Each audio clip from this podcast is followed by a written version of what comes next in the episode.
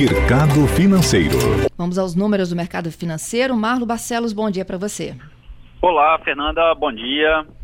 Como é que está o ah, mercado hoje? Então, mercado animado, seguindo o bom desempenho das bolsas americanas e europeia. E bolsa por aqui, no momento, avançando 1,5%, com o índice Bovespa a 111.768 pontos.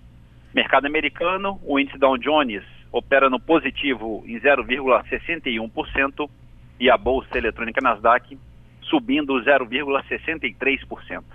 Na Europa, principais bolsas também no positivo, França, bolsa avançando 1%.